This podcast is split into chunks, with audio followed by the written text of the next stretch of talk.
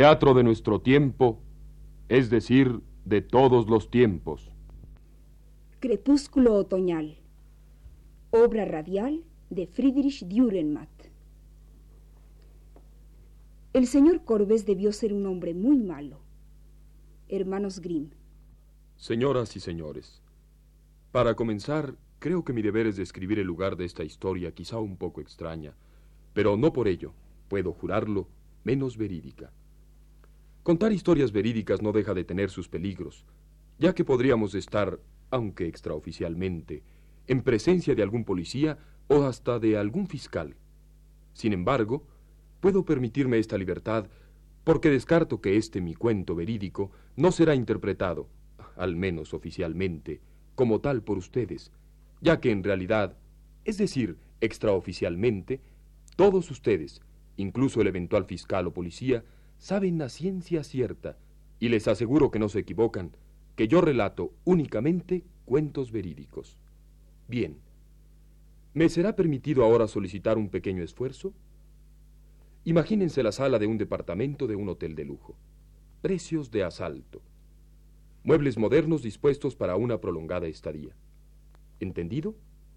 A la izquierda, para ver el cuarto con toda precisión, basta con que cierren los ojos. Ánimo. Están ustedes tan provistos de fantasía como todo el mundo, aunque quizás lo pongan en duda. A la izquierda, digo, ven diversas mesas amontonadas. ¿Les interesa el estudio de un escritor? Acérquense entonces, por favor. ¿Decepcionados? De acuerdo. Los estudios de escritores de segundo orden también pueden tener este aspecto. Un gran desorden de papeles, una máquina de escribir, manuscritos de diversos colores, cubiertos de correcciones, lápices, plumas fuente, gomas de borrar, una tijera grande. Cola. Detrás de este caos hay una especie de improvisado bar casero, coñac, whisky, ajenjo, vino tinto y otras bebidas. Tampoco eso puede dar una idea de la calidad o el genio del escritor en cuestión. Nada dice en su favor, aunque tampoco en su contra. Pero les ruego que se tranquilicen. Hacia la derecha del cuarto hay orden. O mejor dicho, habrá un orden relativo, una vez que haya sido puesta en su sitio esta... bueno, esta prenda femenina. Al rincón con ella. Y también este revólver. Guardémoslo en el cajón. Los sillones son grandes, mullidos, confortables y están construidos según la última palabra en materia de comodidad. Hay una gran profusión de libros esparcidos por todas partes y en las paredes se ven fotografías y retratos de... Bueno, ya se enterarán por sí mismos. Lo más hermoso, el fondo.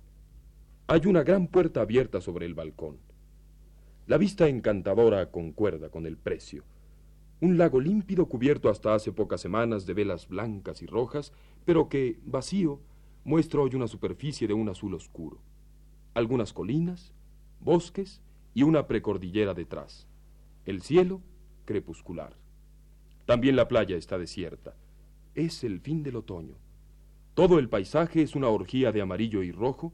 Solo en las canchas de tenis queda algún algo de vida y se escucha el repiqueteo de las pelotas de ping-pong. ¿Lo oyen? Volvamos a la pieza.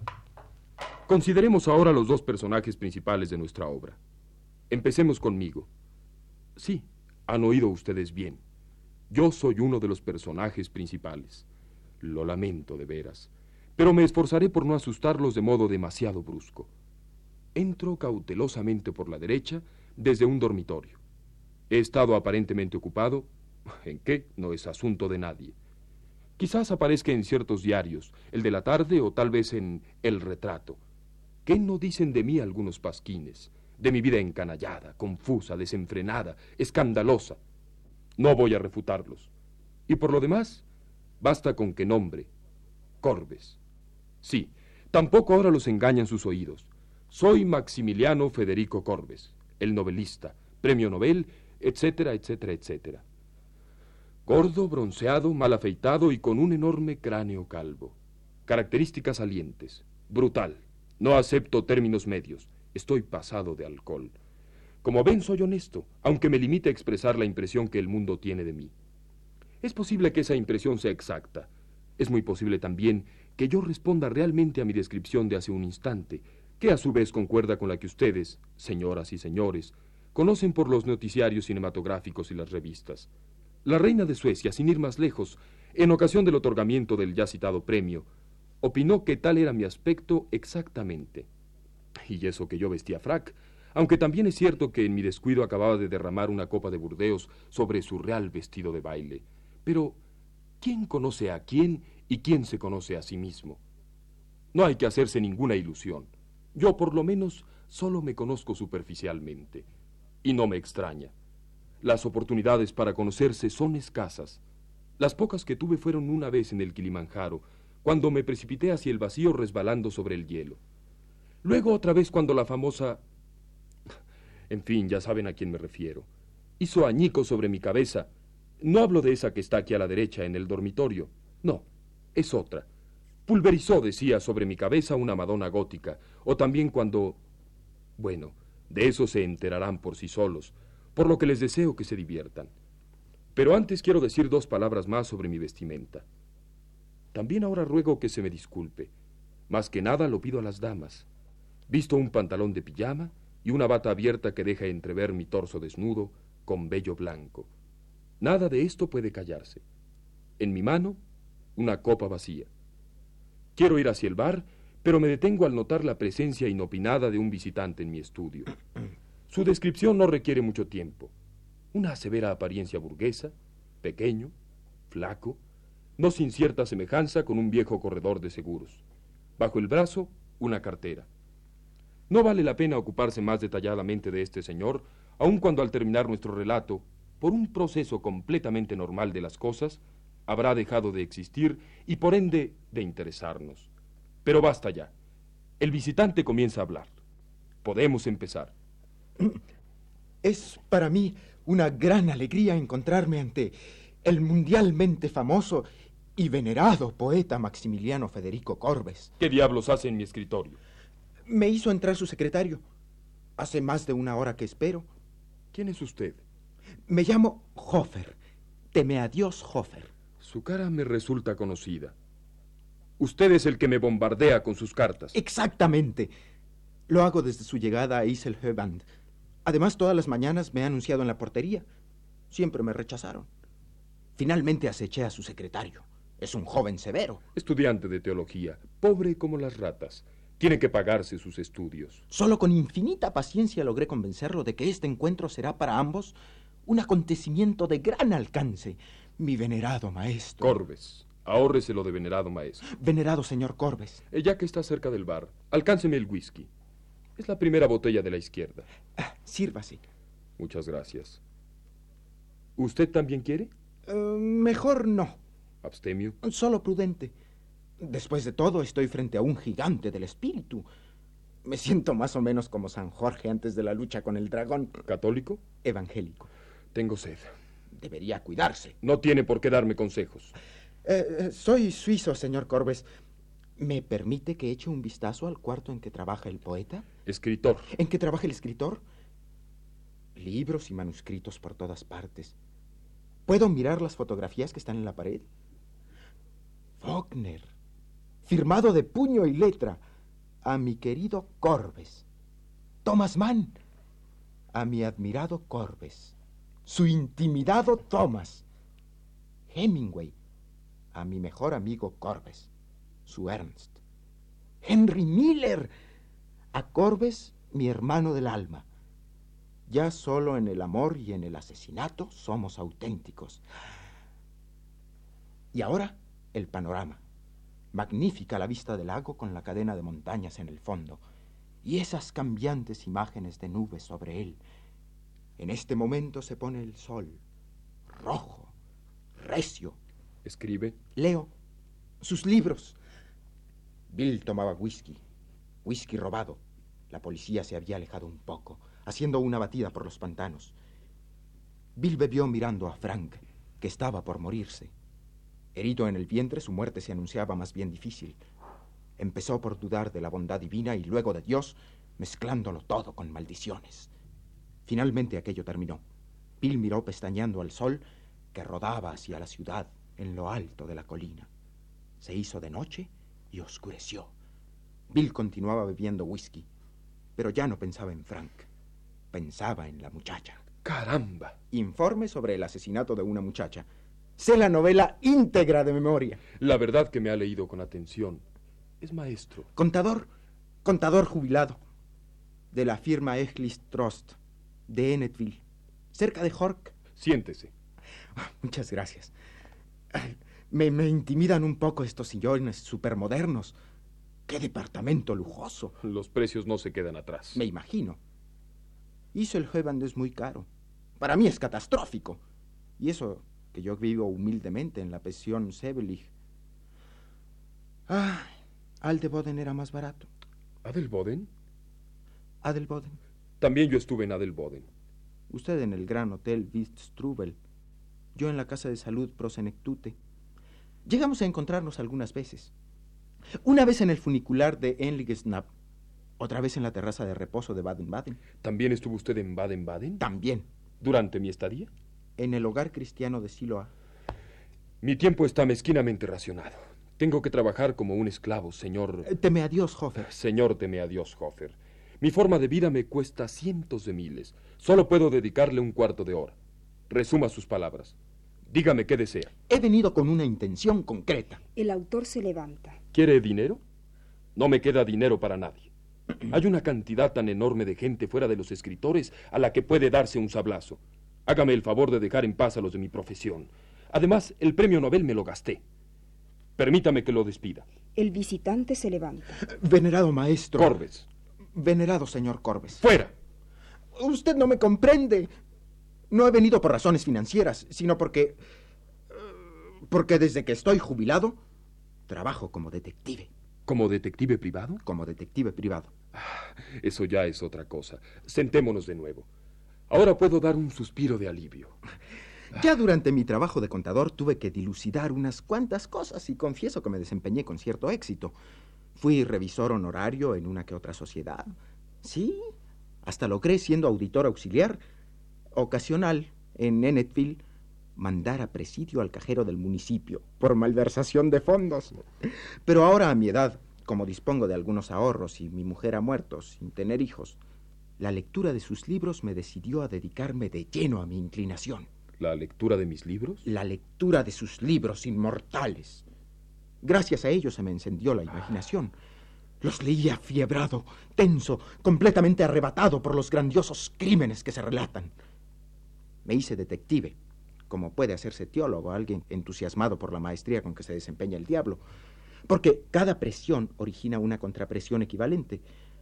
Dios mío, y ahora estoy sentado aquí, al lado de un premio Nobel. El sol desciende detrás de Hitlerberg y usted bebe whisky. Tiene disposiciones poéticas, querido teme a Dios, Hofer. Eso proviene solo de la lectura de sus obras. Cuánto lo siento. Pero lo veo vestido más bien pobremente. Se diría que su profesión no le proporciona mucho bienestar. Indudablemente no puede decirse que me hallo sobre un lecho de rosas. El ministro de Justicia de este país es amigo mío. Le haré una insinuación. ¿A qué especialidad penal se dedica usted? ¿Al espionaje? ¿Al adulterio? ¿Al tráfico de estupefacientes? ¿A la trata de blancas? Al terreno literario. El autor se levanta. Entonces tengo que pedirle por segunda vez que abandone inmediatamente esta habitación. El visitante se levanta. Venerado señor Corbes. Usted se ha hecho crítico. Déjeme explicarle. ¡Fuera! Pero si me he limitado a analizar sus obras únicamente por su contenido criminal. Ah. Ah, bueno. Entonces puede quedarse. Volvamos a sentarnos. Ah, con su permiso. Ya he sido interpretado como psicólogo profundo, eh, como católico, como protestante, como existencialista, como budista y como marxista, pero hasta ahora nunca en la forma que usted lo hace. Por lo mismo le debo una explicación, venerado maestro. Corbes. Venerado señor Corbes. Yo leí sus obras en razón de una sospecha muy lógica. Lo que existió en la fantasía, en sus novelas, también debió existir en la realidad. Me parece imposible que uno pueda inventar algo que no exista en algún lugar. Demonios. Es una consideración bastante razonable. Basándome en esta consideración, me dediqué a buscar a los asesinos de sus novelas en la realidad. Supuso que existía una relación entre mis novelas y la realidad. Exactamente. Procedí con un método agudísimo. Primero, analicé su obra. No solamente es usted el escritor más escandaloso de nuestra época, cuyos divorcios, aventuras amorosas, excesos alcohólicos y cacerías de tigres. La prensa no cesa de comentar, sino que es también famoso como autor de las escenas de homicidio más bellas de la literatura mundial. Jamás exalté el asesinato en sí. Mi intención ha sido presentar al ser humano en su esencia, y para eso, naturalmente, era preciso que también fuese capaz de matar. En mi calidad de detective no me interesa tanto lo que quiso hacer, como lo que hizo. Antes, la muerte solía representar algo terrible. Ahora, gracias a usted, también ese lado oscuro de la vida, o más bien de la muerte, evidencia una belleza y una grandeza. En todo el mundo suelen llamarlo el viejo matamuere. No es más que una muestra de mi popularidad. Y de su arte de inventar auténticos maestros asesinos, a los que nadie puede descubrir. ¿Se refiere usted a mi costumbre de dejar que el criminal se escape sin ser descubierto? Así es. Ah, ¿Ha leído mis novelas como si fuesen informes policiales? Como si fuesen informes de asesinatos. Sus héroes no matan por ambiciones de lucro, ni por pasiones frustradas. Asesinan por placer psicológico, por alegría de vivir, por refinamiento, ansias de aventura, motivos todos desconocidos por la criminología habitual y simplemente demasiado profundos, demasiado sutiles para la policía o para el fiscal. Esos móviles ni siquiera permiten la sospecha de un asesinato ya que donde ellos no ven motivos, tampoco puede haber crimen. Si uno se imagina que los asesinatos descritos por usted hubiesen sucedido de veras, fatalmente, la opinión pública los habría tomado por suicidios, accidentes o muertes naturales. Lógicamente. Lo mismo que los juzgó la opinión pública en sus novelas. Lo mismo. A esta altura de mi investigación, no pude menos que compararme con el hidalgo español Don Quijote. Don Quijote a quien usted varias veces menciona en sus novelas. Él salió a la aventura porque tomaba las historias de caballería por verídicas. Yo me aprestaba a hacer lo mismo con las suyas, pero no me dejé desanimar por nada. Aun cuando el mundo estuviese lleno de demonios, fue siempre mi divisa. Magnífico. Lo que usted se propuso es sencillamente magnífico. Sebastián.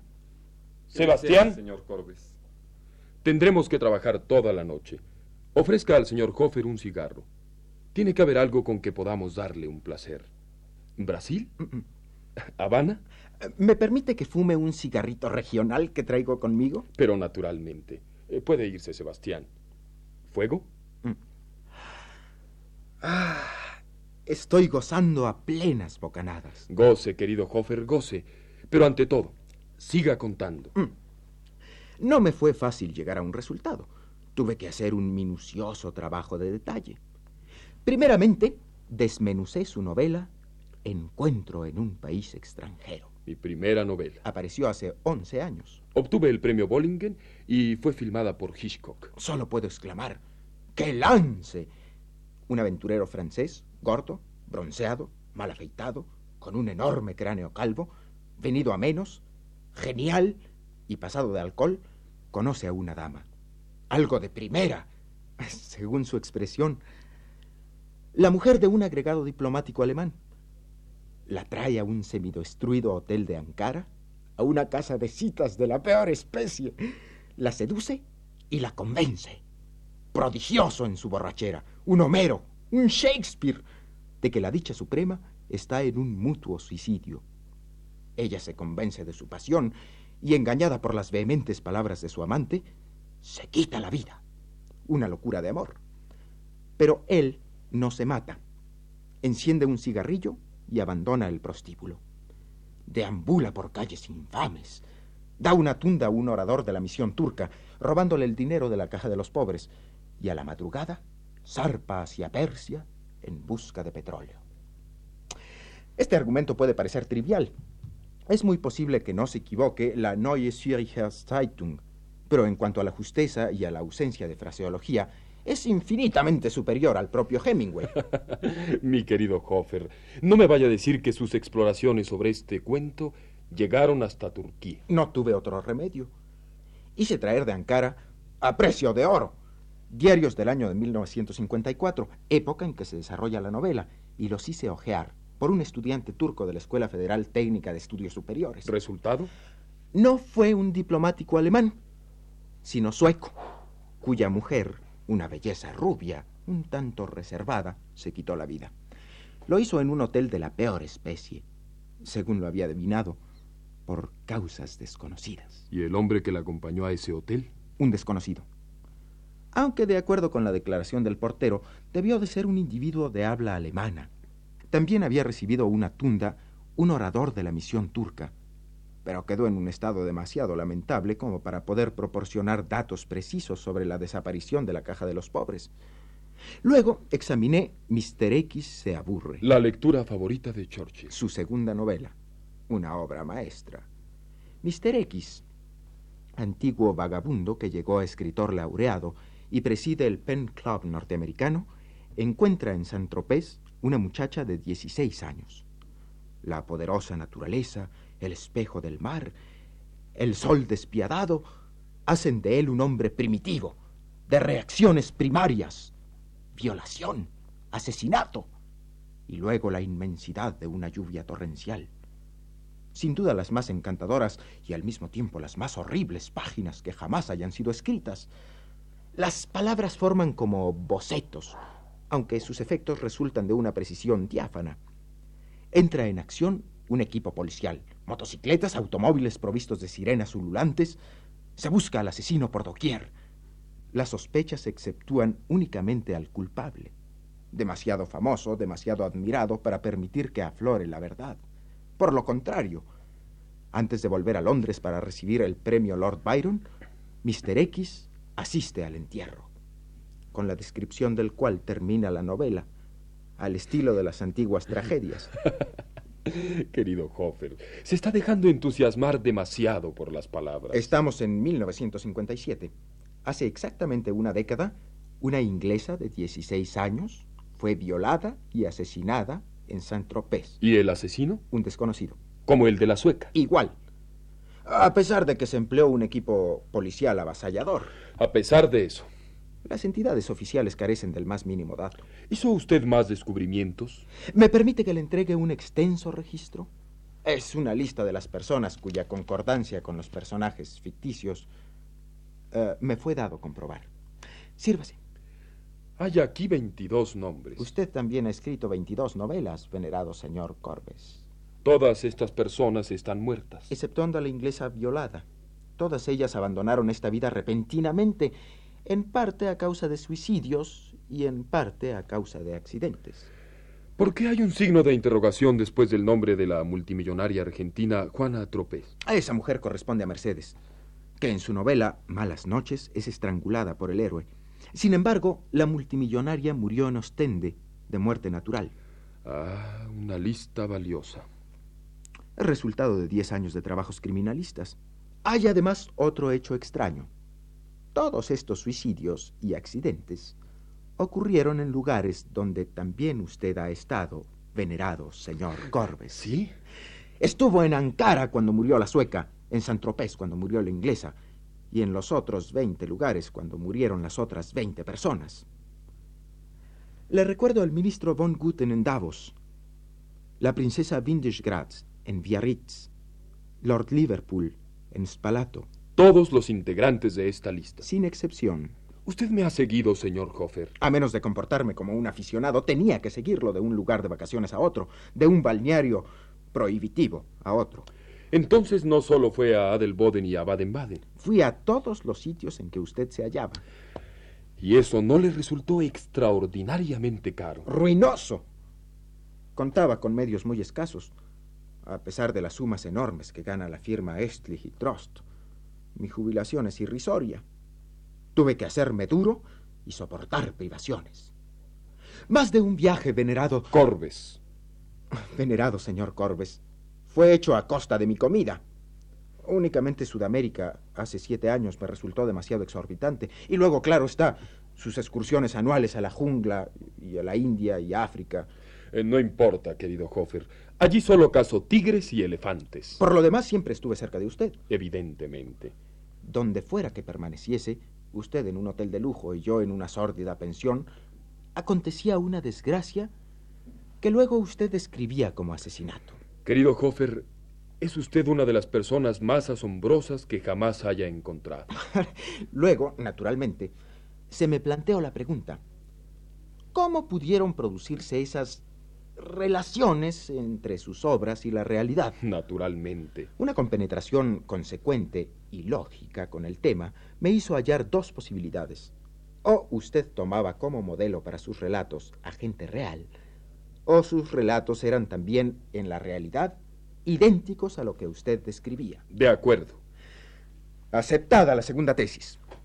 Esos relatos que todo el mundo admira como creaciones de su burbujeante fantasía serían en realidad informes de hechos reales.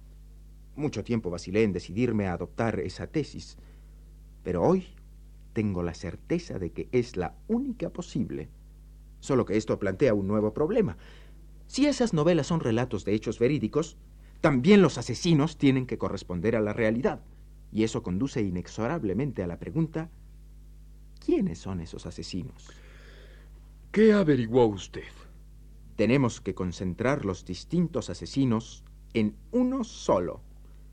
Sus héroes tienen inequívocamente los rasgos de un solo hombre, impetuoso, con el pecho casi siempre desnudo en los momentos culminantes del asesinato, su enorme cráneo calvo, su rostro trasuntando un salvaje apasionamiento, bebiendo whisky y siempre un poco ebrio, cruza volando por el mar barroco de su prosa. Usted es el asesino. Usted pretende que yo he sido algunas veces. Veintiuna veces. Veintidós veces. Veintiuna veces. La multimillonaria argentina es una excepción. Está bien, que yo he sido casi 22 veces un asesino. Es mi más firme convicción. No solo estoy frente a uno de los poetas más notables, sino también frente a uno de los asesinos más notables de todos los tiempos. 22. 21 veces. 21 veces. Uno oye esto y... Y queda lleno de recogimiento, venerado maestro. Ah, bueno, querido teme a Dios, Hofer. ¿Y ahora? ¿Qué quiere usted de mí? Venerado señor Corbes, mi descubrimiento ha visto la luz del día. Ahora puedo suspirar aliviado. Este momento me hacía temblar de miedo, pero veo que no me equivoqué. ¿Está usted sereno y amistoso como antes? Eh, por eso permítame que continúe con una franqueza terrible. Se lo ruego. Al comienzo mi único propósito fue entregarlo a la justicia pública. ¿Y cambió su propósito? Sí, venerado maestro. ¿Por qué? Hace diez años que lo observo. Pude apreciar la maestría con que usted se dedicaba a su pasión, la superioridad con que elegía a sus víctimas, la placidez con que ponía manos a la obra. Me admira. Infinitamente. ¿Como asesino o como literato? Por lo uno tanto como por lo otro. Cuanto más penetro en sus manejos criminales, más aprendo a apreciar sus finezas poéticas. Estoy decidido a ofrendar a su arte un tremendo sacrificio. ¿Qué sería? Estoy dispuesto a renunciar a la dicha suprema, la fama. ¿No va a denunciarme? Desisto de hacerlo. ¿Y qué compensación espera? Un pequeño reconocimiento. Por ejemplo. Estoy arruinado. Todo lo sacrifiqué a mi arte. Me hallo imposibilitado de seguir llevando esta clase de vida, de la que diez años de trabajo al servicio de la ciencia criminológica hicieron una costumbre. Y ya no puedo permitirme el lujo de trasladarme de un balneario elegante a otro. Estoy obligado a regresar cabizbajo a Ennetville, cerca de Hork, para llevar una vida frustrada. A menos que usted... Prosiga a menos que usted, venerado señor Corbes, añada a mi disminuida jubilación de Eastlisty Trust un dinerillo, digamos unos 600 o, o 700 francos suizos mensuales, lo que me permitiría continuar participando reservadamente de su vida como admirador y cómplice. Mi querido teme a Dios, Hofer. También yo quiero hacerle una confesión. También yo quiero expresarme con una franqueza terrible. Como usted dijo, es usted indudablemente el detective más grande que yo haya encontrado. Su sagacidad, sus talentos criminalísticos lo engañan. Me confieso culpable. ¿Lo admite? Lo admito. ¿La sueca? La sueca. ¿La joven inglesa? También. La princesa Windisgras. También. Y también la multimillonaria argentina. Lo siento. A esa tengo que exceptuarla. Pero, señor mío. Venerado maestro, sabe perfectamente que ahora está haciendo trampa. Está bien. Exceptuemos a la multimillonaria. Fuera de eso, cometió los 21 asesinatos. Los 21. No me vendo a bajo precio. Esta es la hora más solemne de mi vida. Tiene razón. La hora más solemne de su vida. Aunque quizás lo sea en una forma un poco distinta de lo que usted supone. Una joven desesperada entra por la puerta del dormitorio. Cruza la escena corriendo y desaparece. Maximiliano Federico, tengo que volver con papá. Esta figura descalza que pasó como tromba, ¿no es la encantadora hija del coronel que vive en la habitación vecina? Por cierto que sí. ¿Es su próxima víctima? No me parece. Mi próxima víctima será algún otro. No olvide, señor Hofer, que a pesar del éxito de sus indagaciones, usted cometió un error. Nunca se le ocurrió pensar que presentarse ante mí para confesarme mi vida privada podría acarrear cierto peligro. ¿Se refiere usted a que podría matarme? Exactamente. ¿Cómo no lo iba a pensar, venerado señor Corbes? Calculé ese peligro y tomé todas las medidas de precaución que uno pueda imaginar. También examiné la situación de sus aposentos. Arriba vive una señorita norteamericana, famosa en el cinematógrafo. A su derecha un coronel inglés y a su izquierda una viuda burguesa. Perdón, la viuda de un príncipe. Error. Hice mis averiguaciones. Su marido fue portero de un establecimiento en Ginebra. Luego, debajo de usted, vive el tuberculoso arzobispo de Chernovitz. Un solo llamado de auxilio y se desencadena un escándalo capaz de estremecer al mundo. Por eso no le quedaría más recurso que matarme silenciosamente, es decir, por envenenamiento. Ahora comprendo por qué rehusó tomar bebida alguna. Así es. Fue un sacrificio para mí. Adoro el whisky. Por eso tampoco fumó mis cigarros. Después de todo, fue con un habano extraliviano impregnado de veneno indio como usted destruyó al tenor Lawrence Herstrasser. Ah, mi querido teme a Dios, Hofer. Olvida usted su procedencia de Enidwell, cerca de Hork. No menosprecia ese pueblo. Está muy abierto al mundo y mantiene una dinámica vida cultural. Por eso mismo, hoy por hoy son justamente los lugares que tienen una vida cultural los que más en la luna están. Si no fuese así, usted estaría enterado de la insensatez de sus averiguaciones. Ah, Usted solo demostró lo que no necesita ser demostrado. quiere decir que... Exactamente. Lo que usted toma por su secreto, haya tiempo que es conocido por el mundo entero. Eso es imposible. He examinado cuidadosamente todos los diarios sin hallar el menor indicio de lo que usted pretende. Hoy día, teme a Dios, Hofer, solo se puede hallar la verdad en los pasquines de escándalos, y ellos no hablan más que de mis asesinatos. ¿Cree usted que la gente devoraría mis libros como lo hace ahora si no supiese que yo únicamente describo asesinatos cometidos por mí? Por Dios. Si así fuera hace tiempo que usted estaría arrestado. ¿Por qué? Por sus asesinatos en masa. Y bien, siempre fuimos monstruosos desde el punto de vista de la moral burguesa. Piense usted en Goethe, Balzac, Baudelaire, Verlaine, Rimbaud, Edgar Allan Poe. Pero hay más. Si al principio el mundo se horripilaba, con el tiempo nos admira cada vez más, precisamente porque somos monstruosos. Nos elevamos a tal punto en la escala social que se nos considera como a seres superiores. La sociedad no solo nos ha aceptado, sino que prácticamente lo único que le interesa es nuestra conducta. Somos seres que pueden y deben permitirse todo, y eso nos ha convertido en la ilusión de millones de admiradores. Ah, nuestro arte no es más que un salvoconducto para nuestros pecados y nuestras aventuras. ¿Cree usted que Hemingway hubiese obtenido el premio Nobel por El viejo y el mar si sus lectores no lo hubiesen visto retratado en ese viejo? ¿Y yo? ¿Cree usted que hubiese obtenido ese mismo premio por El asesino y el niño si no hubiese sido ese asesino? ¿Ve estas cartas? Se apilan por todas partes en mi cuarto. Damas de la alta sociedad, burguesas, humildes domésticas, todas se ofrecen en ellas para ser asesinadas por mí. Ay, estoy soñando. Entonces despierte de una vez. Solo los críticos creen que el escritor dedica su trabajo al idioma, a la forma. La verdadera literatura no se ocupa de la literatura, tiene que satisfacer a la humanidad. y la humanidad no ansía ninguna nueva forma de expresión o de experimentos idiomáticos, y menos aún de conocimientos. Tiene ansias de una vida que ya no necesita de la esperanza, pues ésta ha dejado de existir. Ansias de una vida tan henchida de momentos de presente, de tensión, de aventuras, como jamás la realidad de este mundo de máquinas podrá proporcionarla a la masa, excepto en la forma del arte.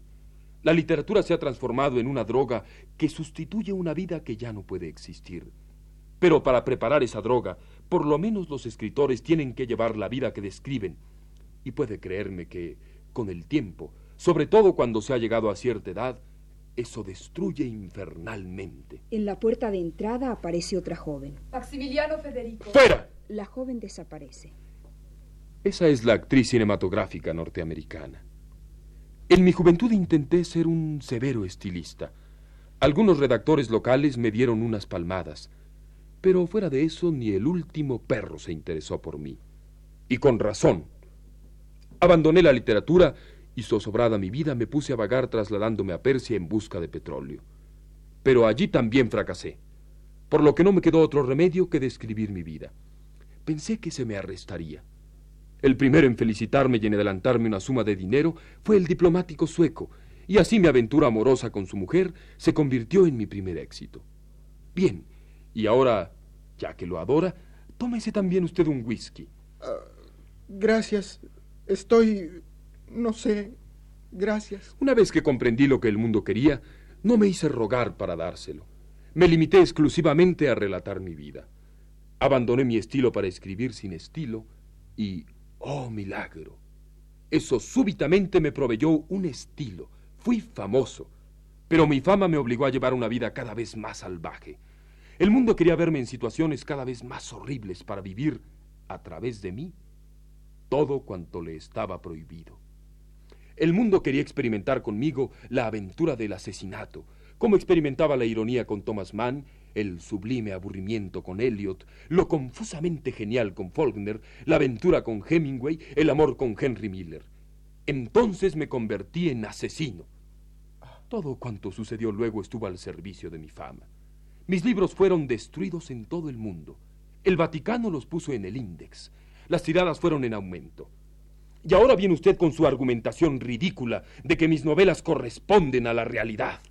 No podría usted hacer triunfar su causa ante ningún tribunal del mundo. El mundo me quiere así, como soy. Se le haría pasar por insano, como sucedió con todos aquellos que lo intentaron. ¿Usted cree que es el primero? Más de una madre, esposa, marido o hijo se lanzó hacia los abogados clamando venganza. Pero cuanto proceso se inició quedó suspendido. Fiscales, ministros de justicia y hasta presidentes intervinieron victoriosamente a mi favor en nombre del arte. Todo aquel que quiso llevarme ante la justicia no alcanzó más que a ponerse en ridículo. Es usted un necio, teme a Dios, Hofer. Ha dilapidado sus ahorros en una forma indeciblemente vituperable. No espere que se los reponga. Espere más bien algo distinto. Haga un llamado de auxilio. ¿De auxilio? Necesito un argumento nuevo. ¿Un argumento nuevo? Ese argumento nuevo es usted. ¿Qué quiere decir con eso? Ya debiera estar trabajando. ¿Por qué saca súbitamente ese revólver? ¿Todavía no ha comprendido? Ya me voy. Pero si ya me voy. No he sacado este revólver para que se vaya, sino para que se muera. Le juro por todo lo que es sagrado que me marcharé en el acto de, de Iselbad para volver a Ennetville. Me dio usted la idea de una obra radiofónica y ahora tiene que morir.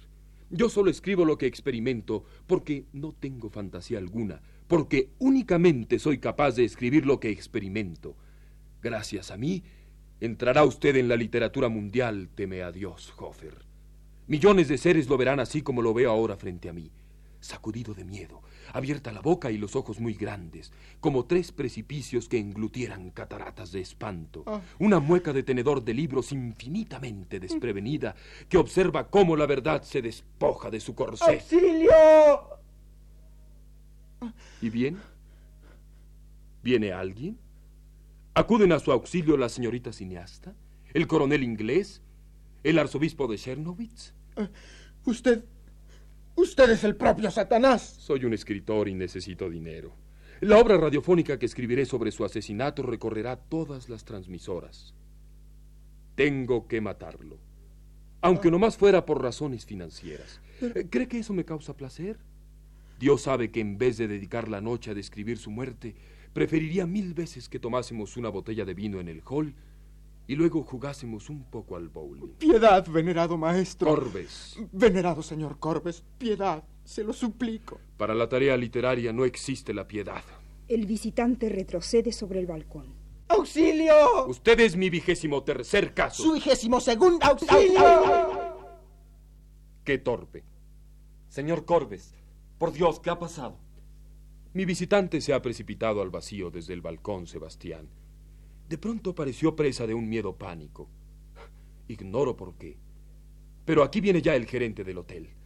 Venerado señor Corbes, estoy desconsolado. Un individuo vino a molestarlo. Sus despojos yacen entre las rocas.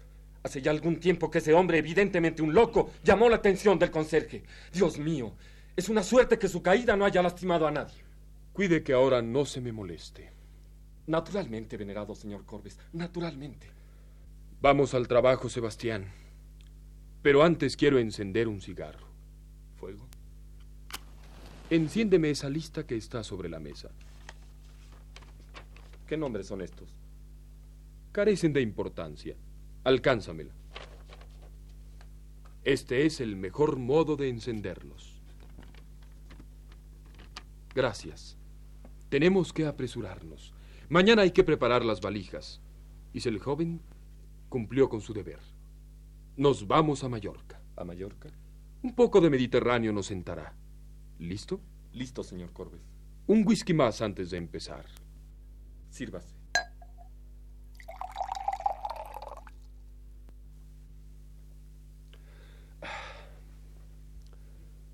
Comienzo a dictar. Señoras y señores, para comenzar creo que mi deber es describir el lugar de esta historia, quizá un poco extraña, pero no por ello puedo jurarlo menos verídica. Contar historias verídicas no deja de tener sus peligros, ya que podríamos estar, aunque extraoficialmente, en presencia de algún policía o hasta de algún fiscal. Sin embargo, puedo permitirme esta libertad porque descarto que este mi cuento verídico no será interpretado, al menos oficialmente, como tal por ustedes, ya que en realidad, es decir, extraoficialmente, todos ustedes, incluso el eventual fiscal o policía, saben a ciencia cierta, y les aseguro que no se equivocan, que yo relato únicamente cuentos verídicos. Bien, ¿me será permitido ahora solicitar un pequeño esfuerzo? Imagínense la sala de un departamento de un hotel de lujo,